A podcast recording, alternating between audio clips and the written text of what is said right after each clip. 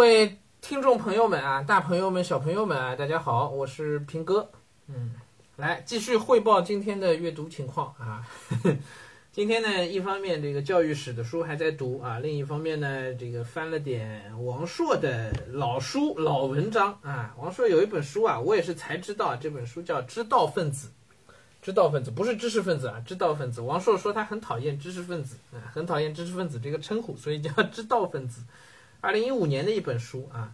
王朔呢，在文学上啊没少赚钱，他没少把文学当生意来做，所以他的文集呢多种多样，好多我看到过的就不下三五种了。各个出版社的，他跟出版社签的合同呢，据说也是挺欺负人的啊，只给人家短短的几年的这个独家的时间，然后一套一套、一本一本的，反正就各种出版社往外签啊，所以他也没少挣钱。他在文学这圈子里头，在作家这圈子里头，应该算是很早就发家致富的。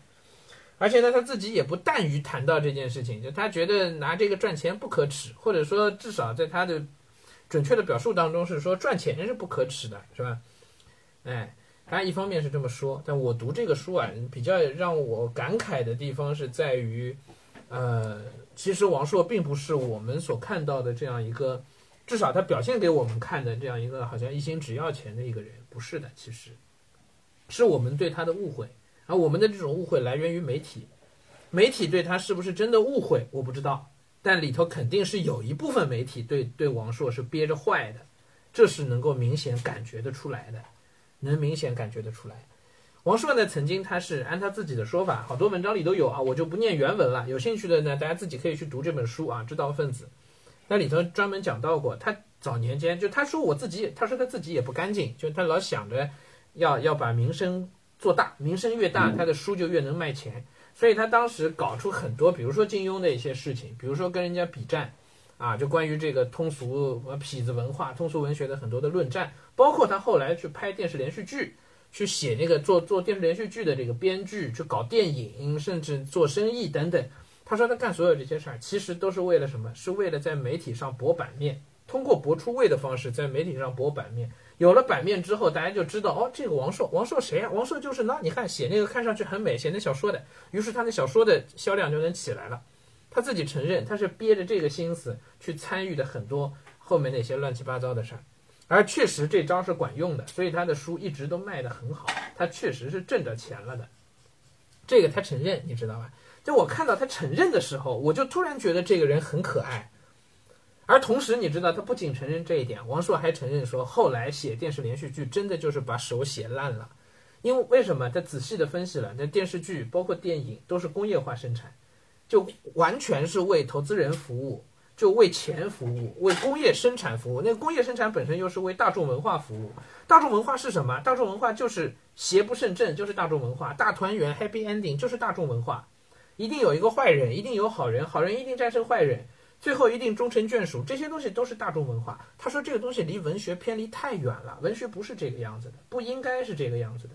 但是偏偏大众就爱看这个，邪不胜正，这是大众最爱看的东西。因为大众爱看，所以所谓大众是谁是大众？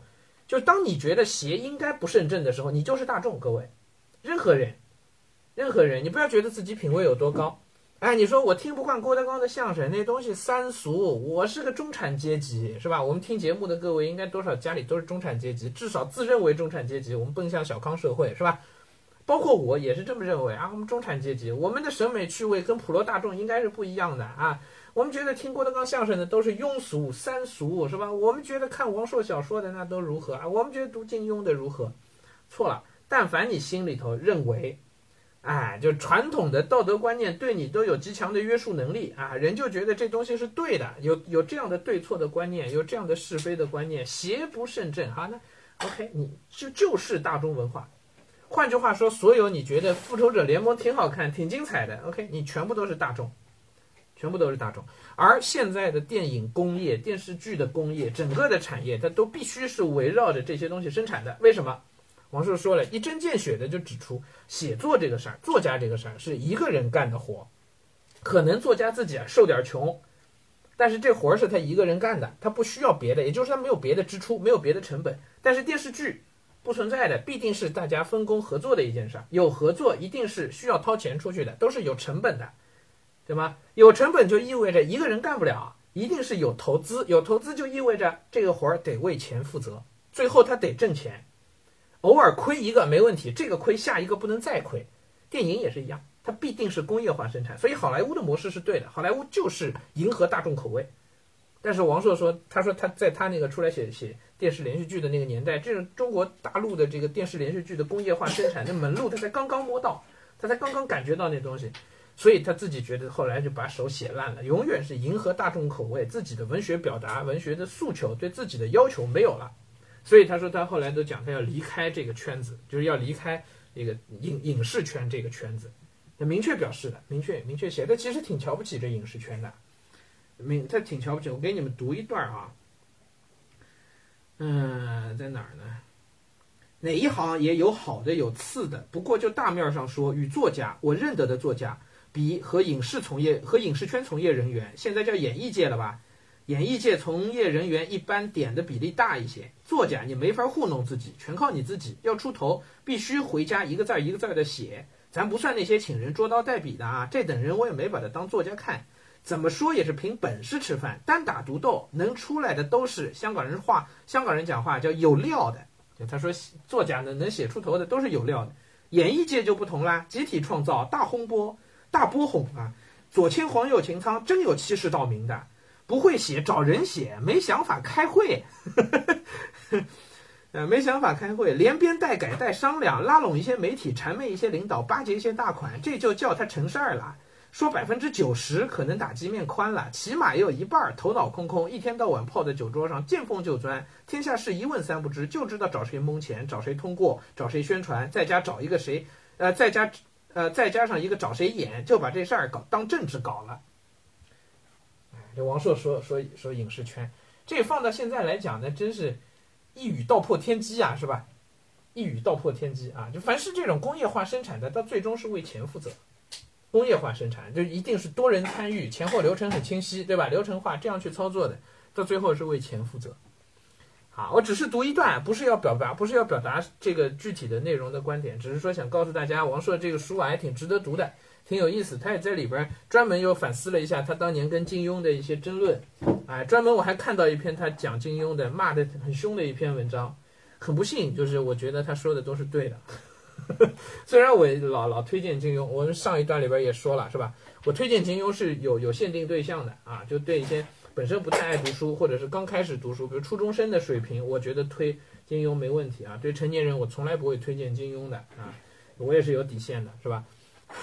王朔在那篇文章里把他为什么觉得金庸不好讲得非常清晰，啊，还有他跟孙甘露的对话。孙甘露是著名的作家了，是吧？文学批评家，也是既是批评家也是作家啊，华东师范大学的，哎，聊的也很好，很有很有料。就是我觉得一本很很值得推荐给大家，可以可以读一读的书。如果你相对了解、相对愿意了解一些文化圈的话，你应该知道八十年代的时候，王朔跟金庸的骂战是非常非常有名的。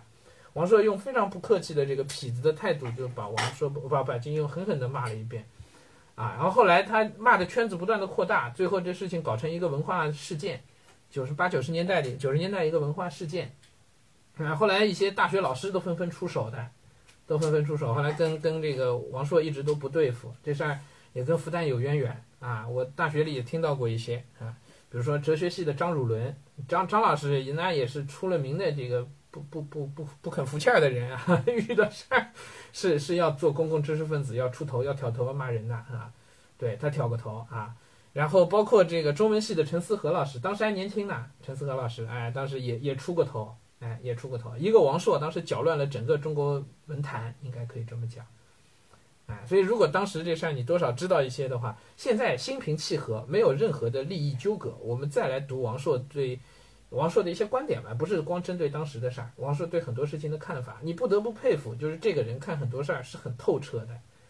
我读了整本书下来，我没觉得有什么事儿他讲的完全不对，完全不靠谱，完全没有。他对很多事情，绝大部分的事情的认知，我觉得那个都都没有太大问题，至少是。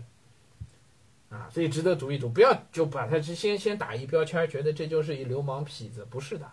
不是的，好吧，你抛开这个标签再来读，你你一定会有收获。OK，好，今天就推荐这本这个《知道分子》啊，挺有意思。